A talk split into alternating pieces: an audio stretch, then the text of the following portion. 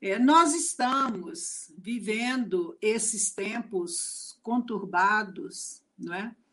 de transição planetária, em que a Terra se tornará um mundo de regeneração conforme o planejamento divino.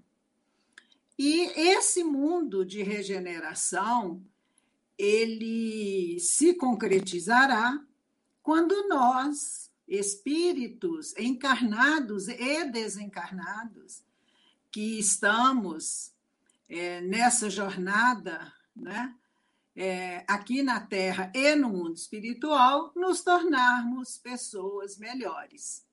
Então, vai depender de cada um de nós de fazer a nossa parte nessa colaboração para que a Terra se torne um mundo de regeneração. É, Jesus é, é, nos disse: é, não se turbe o vosso coração.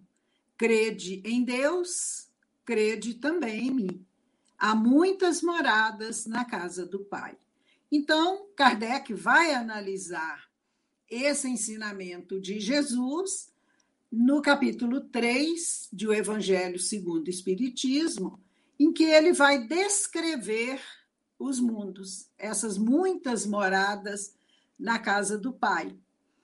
E ele vai falar, vai descrever o mundo de regeneração, que nós sabemos que, conforme Kardec nos ensina, que não é, não será um mundo ainda completamente feliz, um mundo ditoso. Ainda teremos problemas, teremos dificuldades, haverá dores ainda, mas não como está é, acontecendo no, nos dias atuais.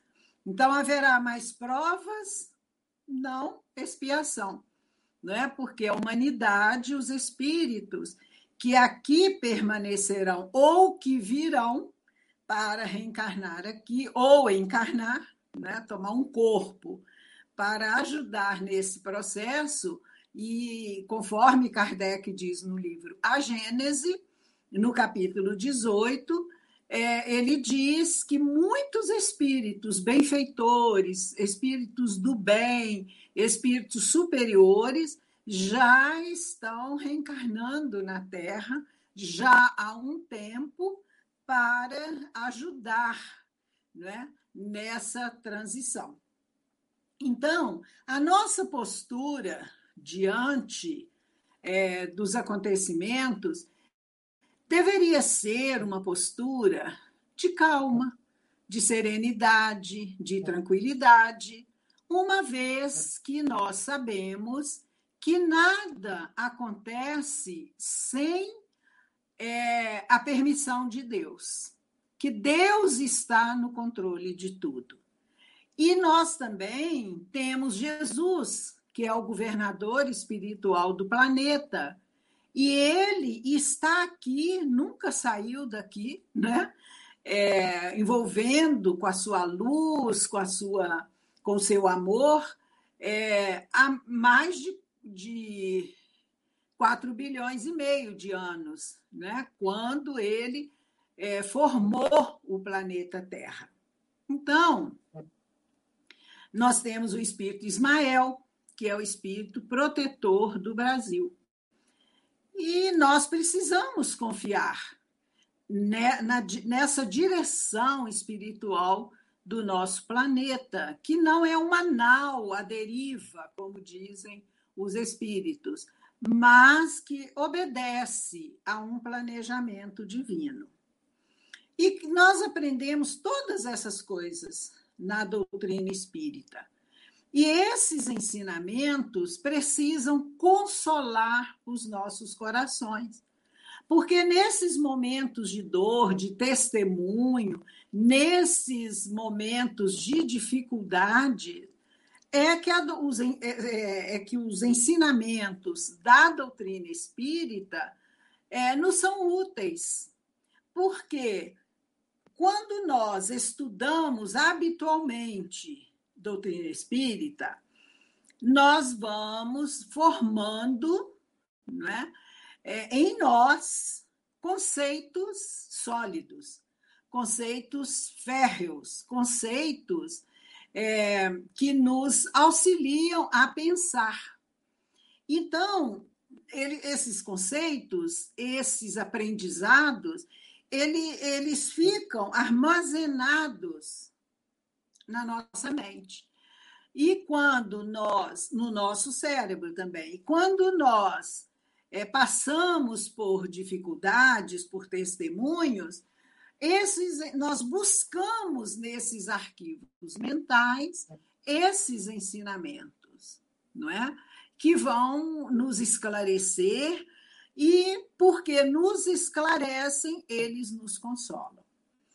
E um, um desses ensinamentos, é, que é a base, a sustentação é, da doutrina espírita, né, um dos princípios básicos que nós aprendemos é que Deus é Pai, Deus é o Criador, é a inteligência suprema, causa primeira de todas as coisas. Então, nós, nós temos certeza que há um Criador de tudo que existe. Nós sabemos e temos certeza da reencarnação que, que, que através da reencarnação nós compreendemos quem nós somos, de onde nós viemos, o que que nós estamos fazendo aqui na Terra e para onde nós vamos. Nós aprendemos que nós somos espíritos, que já viemos reencarnando há milênios. Essa não é a nossa primeira encarnação nós já desencarnamos e encarnamos e reencarnamos é, milhares de vezes. Como diz Emmanuel, nós, nós é, viemos numa caminhada na poeira das estrelas, né? nós viemos caminhando ao longo dos milênios e nesse aprendizado, nesse processo é, de evolução.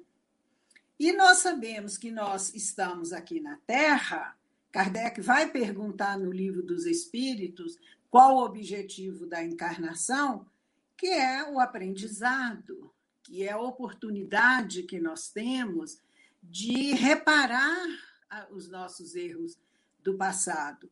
Mas também nós temos uma tarefa, cada um de nós tem uma missão, nós temos um objetivo de estar aqui junto à nossa família, junto à sociedade, junto às pessoas que convivem conosco. E nós iremos para onde? Vamos voltar para casa, vamos voltar para o mundo espiritual, porque de lá nós viemos e para lá nós retornaremos, não é? Porque lá é a pátria verdadeira. Aqui é uma xerox, uma cópia imperfeita do que há no mundo espiritual. Então, quando André Luiz ditou a série Nosso Lar para Chico Xavier, o primeiro livro chama-se Nosso Lar, que é, é ele, ele nos mostrando que nós não pertencemos aqui. Não é? Então, essa série da vida no mundo espiritual começa com nosso lar. Um outro princípio que nós aprendemos, que é fundamental para é, a nosso, nosso crescimento, para a nossa melhoria íntima, é que é, são os conceitos, é, o aprendizado que nós desenvolvemos em torno da imortalidade. Ou seja, nós aprendemos que nós somos espíritos imortais. É, Huberto Roden, um teólogo, um pensador é, católico, ele dizia que até hoje ninguém morreu. E eu me lembro da Sueli, né, a nossa querida irmã que retornou à paz espiritual, ela citava muito isso. Humberto Roden dizia: até hoje ninguém morreu. Então, o que que morre? É o corpo físico, que é uma veste que se desgasta, né? E que, que vai perder a, a, a sua utilidade com o decorrer do tempo.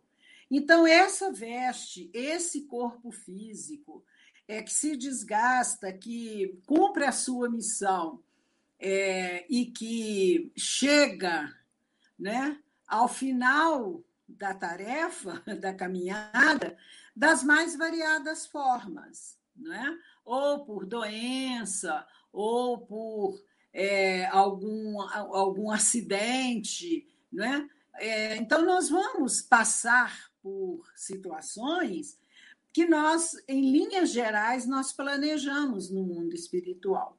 Mas o fundamental que nós precisamos ter presente em nossas vidas é que nós somos espíritos imortais.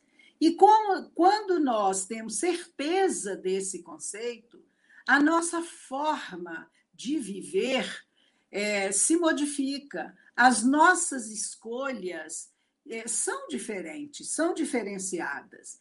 Né? Nós não temos tanto apego às coisas, porque nós sabemos que tudo que existe aqui ficará aqui. Nós, a, nossa bagagem é, é, que nós vamos levar para o mundo espiritual são as nossas virtudes, são os nossos erros, os nossos acertos, os nossos aprendizados, porque tudo que é material fica. Então, vamos é, conversar um pouco a respeito é, disso, né? É, de, desse assunto, imortalidade, que é muito fundamental que nós é, compreendamos e coloquemos isso como proposta na nossa vida, de é, vivermos como espíritos imortais que nós somos. Nós precisamos viver dessa forma. E quando nós temos certeza de que nós somos espíritos imortais, quando um ente querido nosso volta para o mundo espiritual ou volta para casa, né? É claro que a gente sofre, claro que a gente sente saudade da presença física da pessoa, claro que a gente chora, claro que a gente vive um período de luto que é fundamental, porque se nós não vivermos o luto, é, nós não ficaremos bem. É, nós é, é, essa dor é, vai. O que, que nós vamos fazer com ela? Então, nós temos que vivenciar esse período de luto. Isso é muito importante. Mas a compreensão é, nossa, como espíritas, diante da desencarnação de um ente querido, é tranquila, é serena. Não é? É, eu vi uma, umas pessoas que comentaram assim: ah, agora a Sueli desencarnou e ela tinha tanta coisa ainda para fazer. Aí eu falei: gente, ela vai continuar fazendo no mundo espiritual. Ela não vai ficar lá é, contemplando, é, ouvindo anjo tocar harpa. Não, ela vai trabalhar muito. Daqui a pouco ela já está aí trabalhando conosco. Claro que fica a saudade né, da presença física dela. Muitos anos, eu, por exemplo, convivi com ela quase 40 anos. Então, trabalhamos muito juntos. Então, a gente sente falta. Não é? A gente é, a gente se falava quase todos os dias, né? Ela estava sempre na minha casa, eu sempre na casa dela. Então, era uma amizade conforme ela dizia, uma amizade de antes. A gente tinha uma afinidade muito grande. Então, claro que a gente fica com saudade, claro que a gente sente, mas nós sabemos que ela vai continuar junto de nós no mundo espiritual. Então, essa ideia né, nos consola, nos conforta. E muita gente acha assim: ah, espírito é tão frio. Não somos, não. Nós temos uma serenidade diante da morte. E isso não quer dizer que nós vamos ficar insensíveis. Não vamos. E outra coisa que nós precisamos pensar é que nós já perdemos muita, perdemos entre aspas, né? Muitas pessoas que nós amamos. Vamos perder outras ao longo da nossa caminhada. E nós? Nós estamos preparados para voltar para o mundo espiritual? Nós já arrumamos a nossa mala? A nossa mala está pronta? Se a dona Morte chegar aqui e disser vamos, nós temos que ir. não, dá para regatear com a morte. Não é? Os espíritos dizem, a Kardec no livro dos Espíritos, que ninguém morre antes da hora. Então, nós estamos vendo essa pandemia aí, as pessoas apavoradas que estão. Existe uma lei de ação e reação, não é? A pessoa traz no seu planejamento que iria desencarnar nessa época. Não necessariamente pelo Covid, mas nessa época. Encerrou a tarefa dela aqui. Ela volta para o mundo espiritual. Então, vamos ver essa questão da imortalidade. E nós vamos é, comentar uma mensagem da Joana, psicografada pelo Divaldo, do espírito Joana de Ângeles, que ela vai nos dizer que depois da noite sombria da morte sucede a claridade, é, a madrugada clarificadora da vida espiritual. Então, existe a noite sombria da morte, mas existe a madrugada. A madrugada é o prenúncio, é já está começando a clarear, não é? Um dia, um novo dia. E a Joana diz que em toda parte a vibração é, é, é miraculosa, ela é, é e, ela é pulsante da vida que não cessa. Então, a vida no mundo espiritual é mais é, pulsante, é mais estuante do que a vida aqui na carne. Aí ela dá o exemplo da semente, que a semente morre para surgir a planta vitoriosa. Então, ela morre ali na terra temporariamente. Mas, para que é, haja uma nova planta, é necessário que a semente morra ali na terra. E ela vai falar que a matéria se decompõe a fim de nutrir outras formas de vida nós aprendemos né, que nada se perde, tudo se transforma no universo. Então, o nosso corpo físico ele vai se decompor não é? quando ele é sepultado, e mas ele vai nutrir outras formas de vida. Assim com tudo que morre, com tudo que. É, se, é, porque, igual é, Emmanuel diz que não há morte, mas há renovação, né? há uma modificação. E a Joana diz: gasta-se uma estrutura dessa ou daquela natureza para ressurgir mais além em manifestações novas e expressivas. Então, nós vemos os animais que morrem, nós vemos as plantas, não é? Que brotam novas, novas árvores, novos arbustos, novas flores, né? A natureza está sempre se renovando. E a Joana diz é, que a serenidade do cadáver humano é enganosa e utópica, quer dizer, fantasiosa. Além das células em transformações incessantes, onde se locupletam vibriões, o espírito desperta. Então a pessoa olha aquele corpo ali e acha que acabou tudo. Acabou. Fulano não existe mais. Fulano foi riscado do mundo dos vivos. Mas não é isso que acontece. O espírito desperta. Ele está vivo. O espírito não morre, jamais. Nós somos imortais.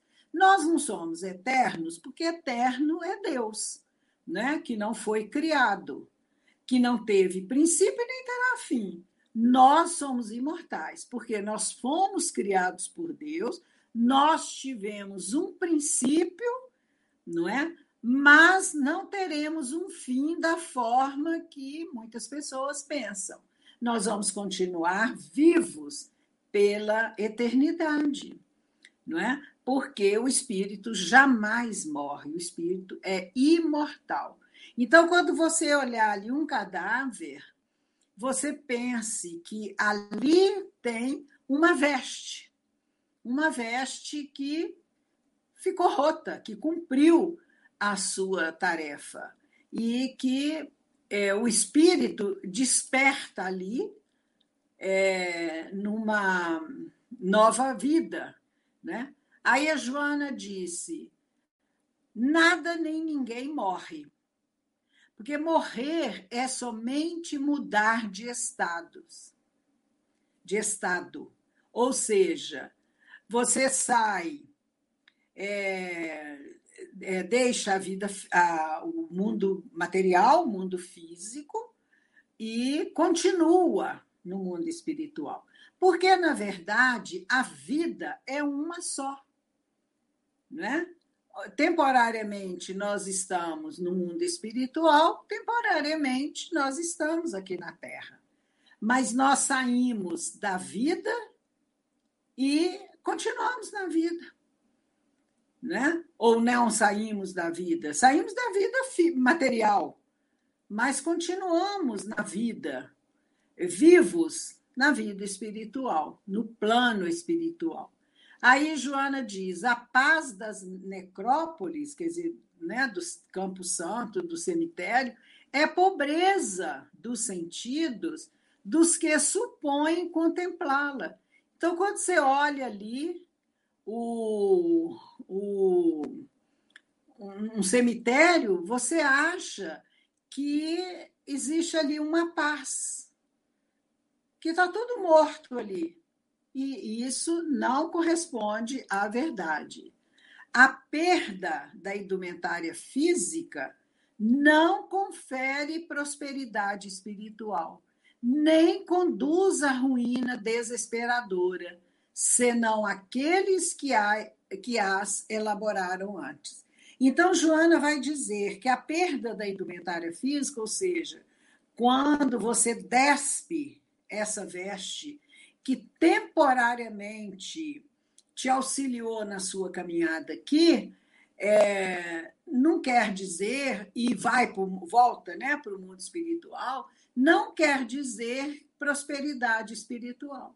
E nem que você é, nem que você está é, foi conduzido a uma ruína desesperadora senão aqueles que as elaboraram antes. Ou seja, aqui na Terra, enquanto nós estamos encarnados, nós estamos construindo a, a nossa caminhada, né? De volta para casa e a próxima encarnação. Então, nós somos os arquitetos, nós somos os construtores das nossas jornadas. E, dependendo das escolhas que nós fizermos, nós vamos conquistar essa prosperidade espiritual. Né? Quando nós chegarmos no mundo espiritual, vamos chegar melhores ou seremos, estaremos é, atormentados no mundo espiritual, porque vai depender das nossas escolhas. A morte não modifica ninguém nós vamos chegar no mundo espiritual exatamente é, da forma como nós estamos aqui. Nós não seremos melhores nem piores. Nós vamos dormir aqui, vamos dizer assim, e despertar no mundo espiritual. Em qual plano? Jesus falou: há muitas moradas na casa do Pai. Ele se referia aos mundos físicos, mas nós podemos é, fazer uma metáfora dessas moradas como as moradas mentais. Cada um está num padrão vibratório. cada um está num plano, né? uns mais inferiores, outros mediano, outros elevados. Aí a Joana diz que cada ser desperta consoante viveu, vinculado ou liberto das paixões. Por isso que é importante o desapego aqui. Na passagem do Evangelho do moço rico, mancebo rico, né, como diz Amélia Rodrigues, de uma forma tão linda no livro Primícias do Reino, ela vai dizer é, Jesus conversando com aquele moço que o convida, que o moço queria saber como que ele entraria no reino dos céus. E Jesus diz para ele para cumprir os mandamentos. E ele falou: Mas isso eu já faço. O que, que eu tenho que fazer a mais? Quer dizer, não bastava só ele saber os mandamentos, está faltando alguma coisa. E Jesus disse a ele: Vai, vende tudo o que tens, dá aos pobres e segue-me. Ou seja, desapega-te das coisas materiais, não é? E vem, segue-me. O moço rico não conseguiu, o mancebo rico não conseguiu. Por quê? Ele queria sim o reino dos céus, mas ele não queria renunciar a nada. Ele queria ter as duas coisas. E as duas coisas a gente ainda não consegue. Então, se nós vivemos aqui vinculado às paixões, ao corpo físico, ao, às, às nossas afeições, né?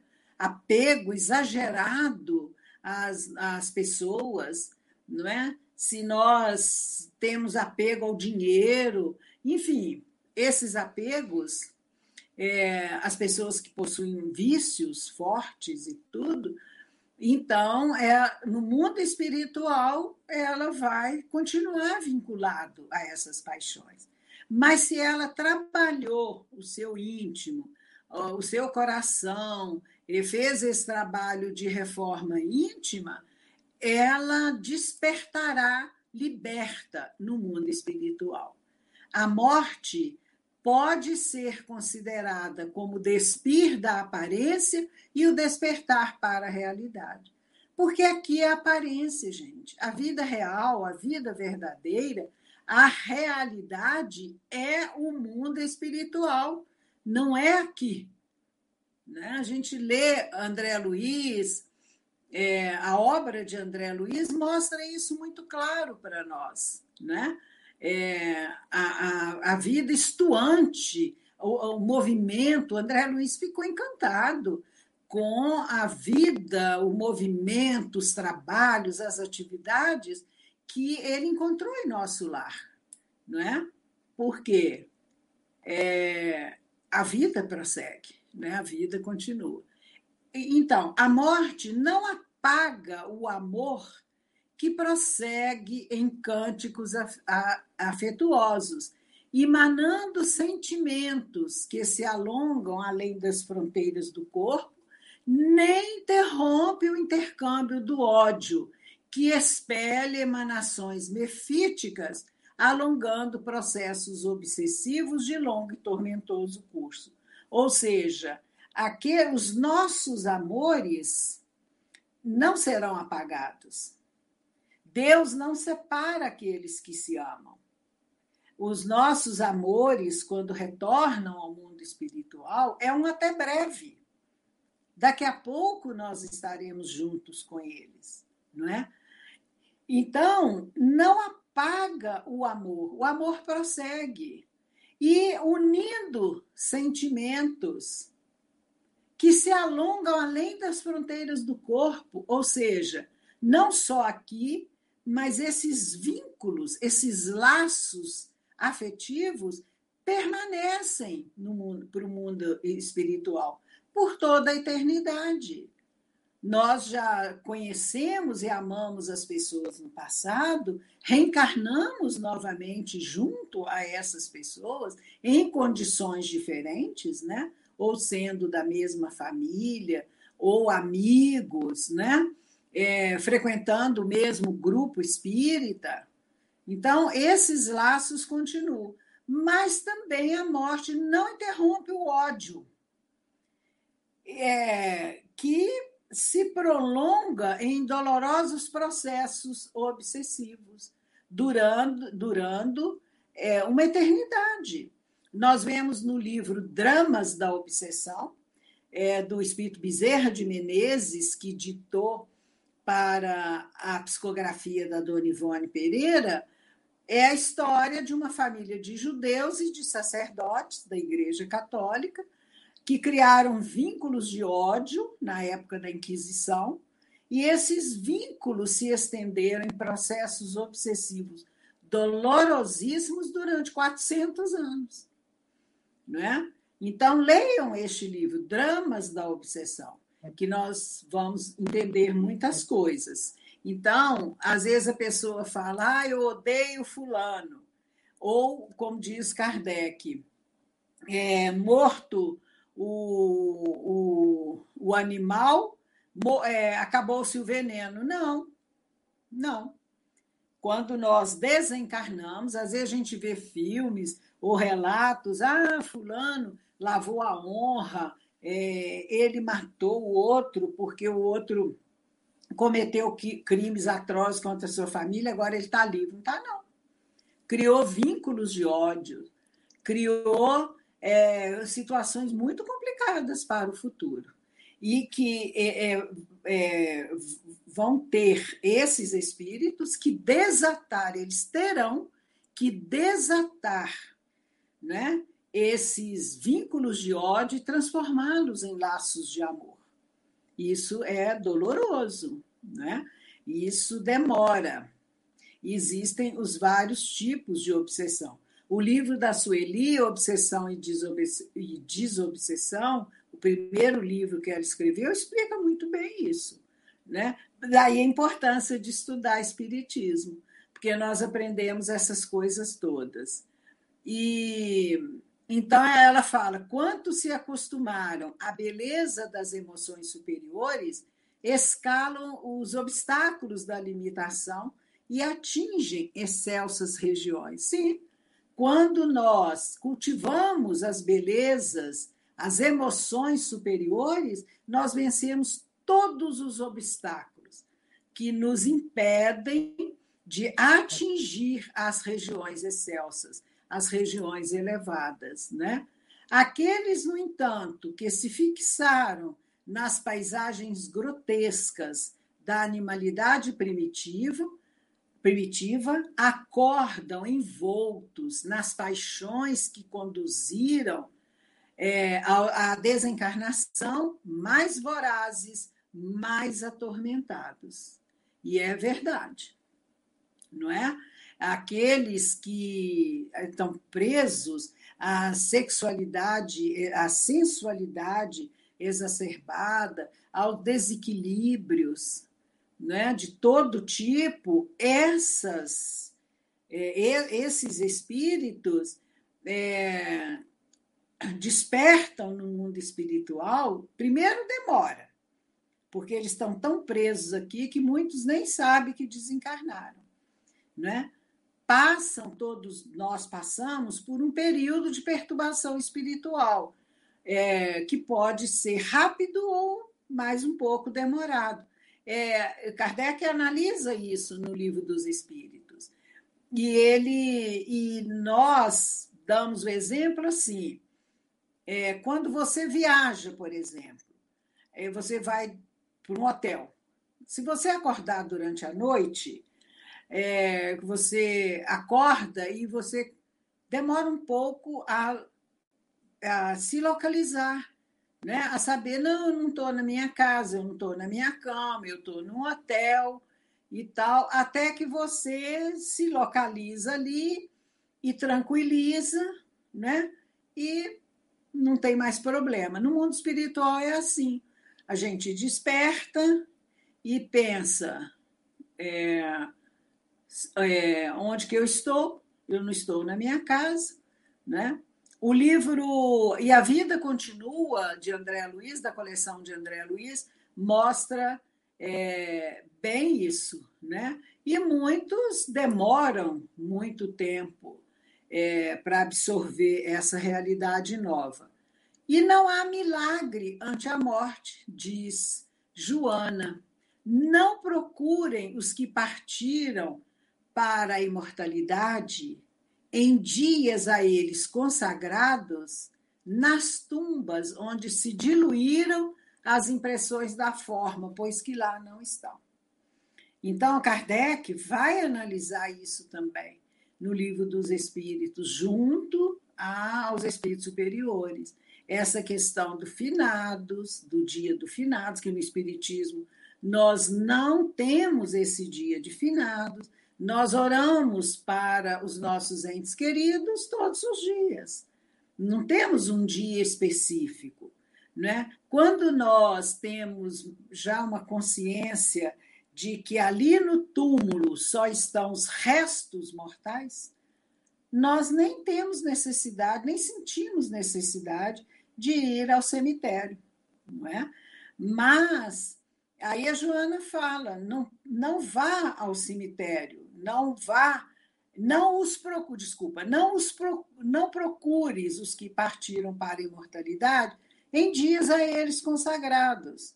Ali na sepultura, onde se diluíram as impressões da forma, ali só tem o corpo, não é? Que já já entrou em decomposição, que não só estão ali os restos mortais, pois lá não estão. Tem gente que fala assim: ah, eu vou visitar a mamãe no cemitério, vou visitar papai no cemitério. Eles não estão lá. Né? Tem um, um, várias histórias, né? e tem uma muito interessante de uma mãe que disse assim para a filha, uma menina de 8, 9 anos: Eu vou lá no cemitério visitar a sua avó. Você fica aí bem comportada, eu não vou demorar. A mãe foi. Quando a mãe voltou, a mãe falou assim: Ah, minha filha, que bom que deu tudo certo, que você está bem, que eu estava muito preocupada de ir ao cemitério, visitar a sua avó e deixar você aqui sozinha. Aí ela falou assim: Mas eu não fiquei sozinha, não. A vovó estava aqui comigo. Quer dizer, a mãe foi no cemitério visitar a avó e a avó estava ali, né? No ambiente. Foi que eles nos visitam, gente. Quando nós nos reunimos para jantares de família, Natal, essas reuniões familiares, os espíritos que têm, que têm condições, eles estão ali conosco. Eles não estão lá no mundo espiritual.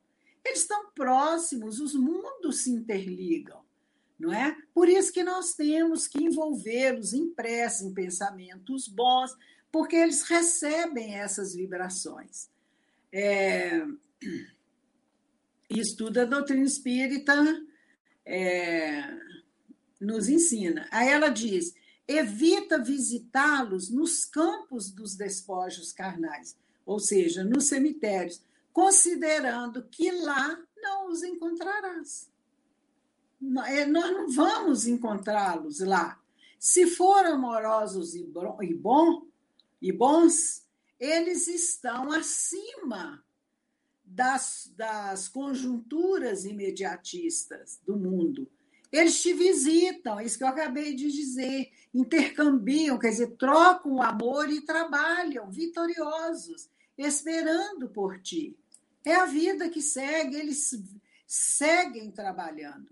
Se viveram descuidados, entorpecidos pelo ópio do prazer, dormem um longo sono da consciência aparvalhada, experimentando pesadelos e agonias de difícil tradução para o teu entendimento.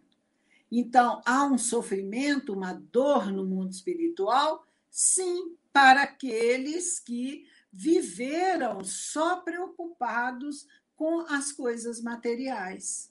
Não é? Então, eles estão adormecidos, com a consciência adormecida e eles vão sofrer no mundo espiritual as consequências dessas escolhas equivocadas que eles fizeram. É a mesma coisa de uma pessoa que comete um crime, ela vai para a prisão. Então, ela vai sofrer as consequências do crime que ela cometeu. Assim também no mundo espiritual é, a pessoa vai demorar mais um pouco para despertar. Aí Joana diz: se eles caminharam aqui na terra, é, presos à impiedade, atados ao erro deste ou daquele teor, eles sofrem e fazem sofrer, procurando no próprio lar ou em outras mentes de fora do ninho doméstico, com as quais se afinam intercâmbio inquietante e enfermiço. Então, as mentes, tudo no universo é vibração, tudo é sintonia, é afinidade, né? Então, aqueles que é, viveram atados ao erro, à impiedade, que fizeram as pessoas sofrer, eles, dentro do lar ou fora do lar, né, eles vão manter esse intercâmbio mental doentio, enfermiço. Seja qual for o roteiro por onde transitaram aqueles teus afetos, agora, além da carne, ora por eles, pensa neles com bondade e amor. Vamos pensar nas coisas boas que eles fizeram, nas boas recordações. Vamos envolvê-los em vibrações de paz, de amor, é, de harmonia, de serenidade. Não é? Se eles nos feriram, nos magoaram, vamos perdoá-los.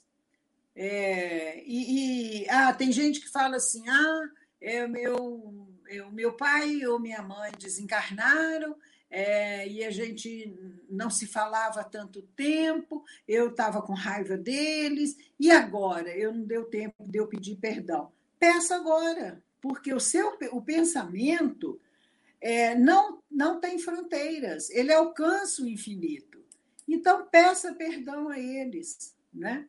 Aí a Joana vai falar: transforma as moedas que iriam adquirir flores e luzes frágeis demais para os antigirem, logo mais fanadas e mortas, bruxuleantes e sem lume, transforma esse dinheiro que você iria adquirir flores e luzes frágeis, né, em leite e pães para criancinhas é, esquálidas, é, transforma em caldo quente e reconfortante para velhinhos esquecidos nas sombras espessas da miséria, transforma em medicamento refazente para enfermos em agonias e dores tormentosas, em agasalhos para corpos que estão numa nudez absoluta, em oportunidade de trabalho para paz de família, ao desemprego e desassossegados,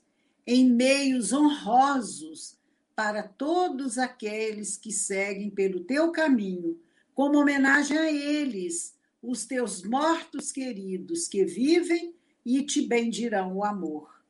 Então, oferece, mesmo que você queira, ah, mas eu gosto de levar flores, é, coroas de flores, seja lá o que for. Transforma esse dinheiro em bens, em benefícios, e oferece é, todos esses benefícios em nome do seu ente querido. Agora, quem gosta de levar, né, a gente respeita, mas leva as coroas, leva as flores, mas também faça o bem em nome daquele que você ama. O que fizeres em memória dele se transformará em lenitivo às suas aflições atestado inequívoco de afeição, que não passará despercebido por eles.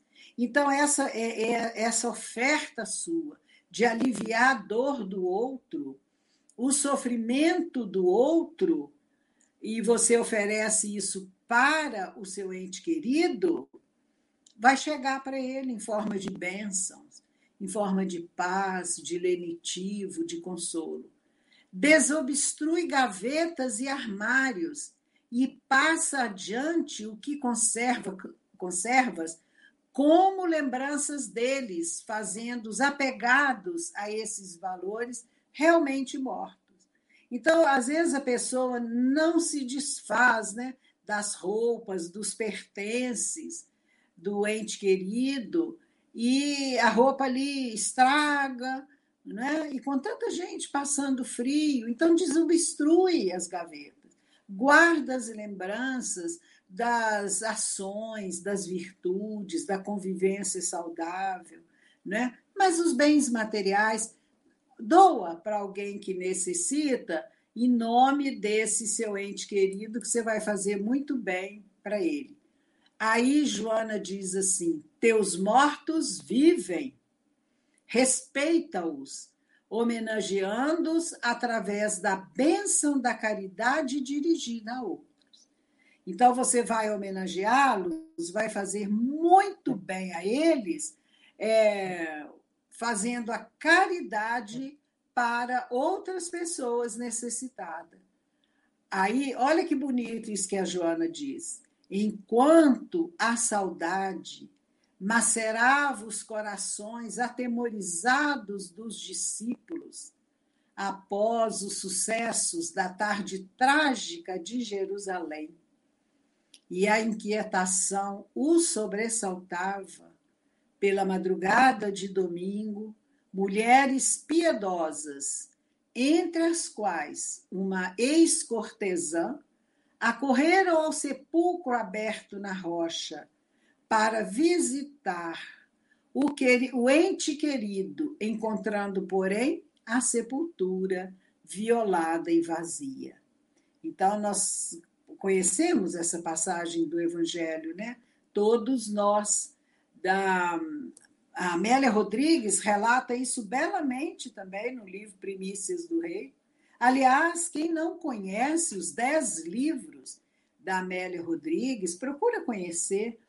Ela relata é, aspectos é, dos acontecimentos da vida de Jesus que estão além do Evangelho.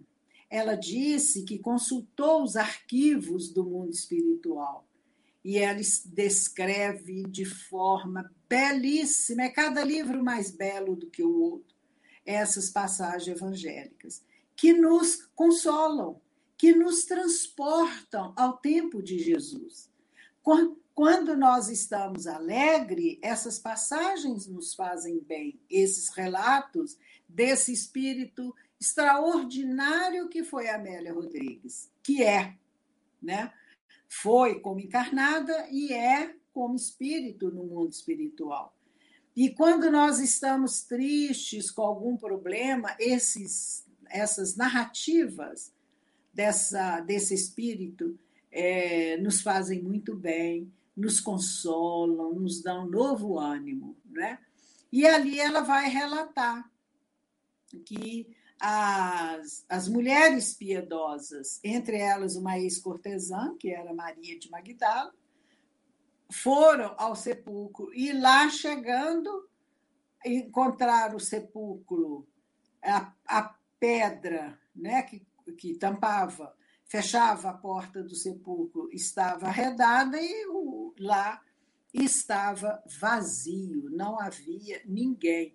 E aquele diálogo tão bonito né, de Maria com as outras mulheres, que disse para as outras que elas fossem, é, descessem lá para avisar que Jesus não estava mais ali.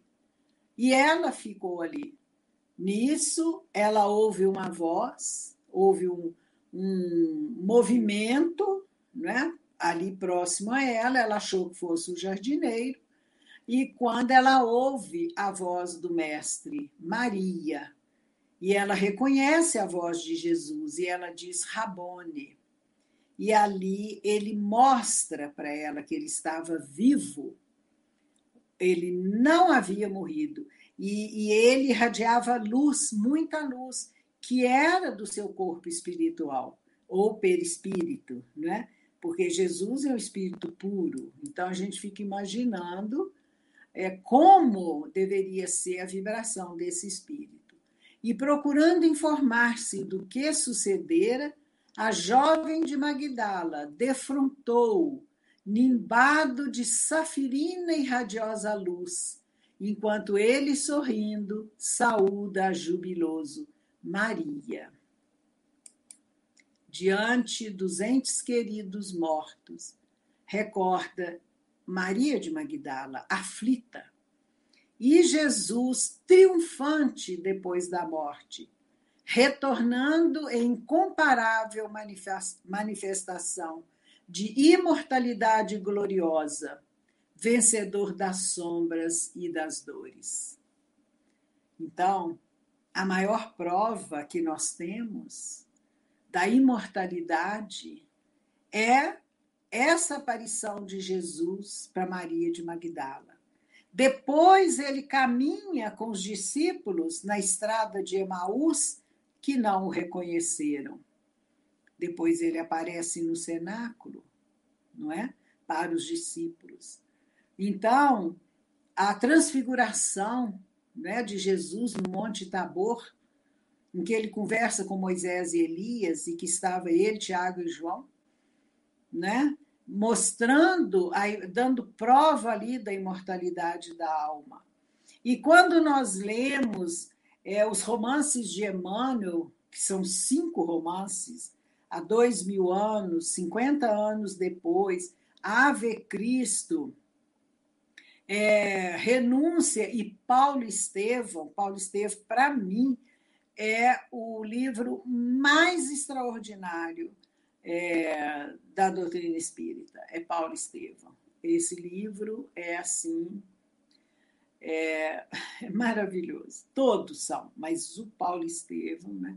Então, nos romances de Emmanuel, nós vemos como que eles encaravam com naturalidade é, a, a, a, a morte, não é? sabendo que eles iam viver. Muitos relatam é, as suas encarnações passadas, porque a reencarnação era presente ali. Então, gente, com essa mensagem desse espírito tão querido aos nossos corações, que é Joana de Ângeles, nos fazendo pensar que nós somos espíritos imortais, que nós não vamos é, morrer nunca e que nós aprendamos a viver como espíritos imortais que nós somos. É, a gente tendo consciência disso, a nossa vida será muito mais venturosa e muito feliz. E eu gostaria de é, encerrar a, a nossa reflexão desta noite é, com uma, um pequeno soneto que a, a Sueli é, escreveu. A Sueli, para quem não sabe, além de escritora, ela escrevia poemas maravilhosos. Eu tive a oportunidade de ler os cadernos dela de poema, cada um mais belo do que o outro. E sempre eu falava com ela, Sueli, por que, que você não publica esses poemas, são tão bonitos. Mas ela tem dois livros. Esse aqui, Em Face de Ser Eterno, que foi publicado em 1987, que é uma coletânea de poemas dela, da Leila Brandão e do Carlos Augusto Abranches, o nosso Guto Abranches. E ela tem um outro que é Pássaros de Luz, que é ela, são poemas dela e do Guto Abranches, né? Que eu nem sei se a gente acha para comprar. Esses aqui foi ela que me deu de presente, com a dedicatória, com a letra linda que ela possuía. Então eu queria encerrar com um pequeno poema que se chama Imortalidade e que ela diz assim: Solte a imaginação e deixe o pensamento librar, voar alto e se perder no azul, tomar a cor azul e azular. Deixe o pensamento pensar no rumo do infinito impensável e singrar vertiginosamente o mar de nuvens, ultrapassar o som, vencer a luz numa corrida mágica e mais rápido que tudo mais, alcançar a imensidão e a eterna imortalidade.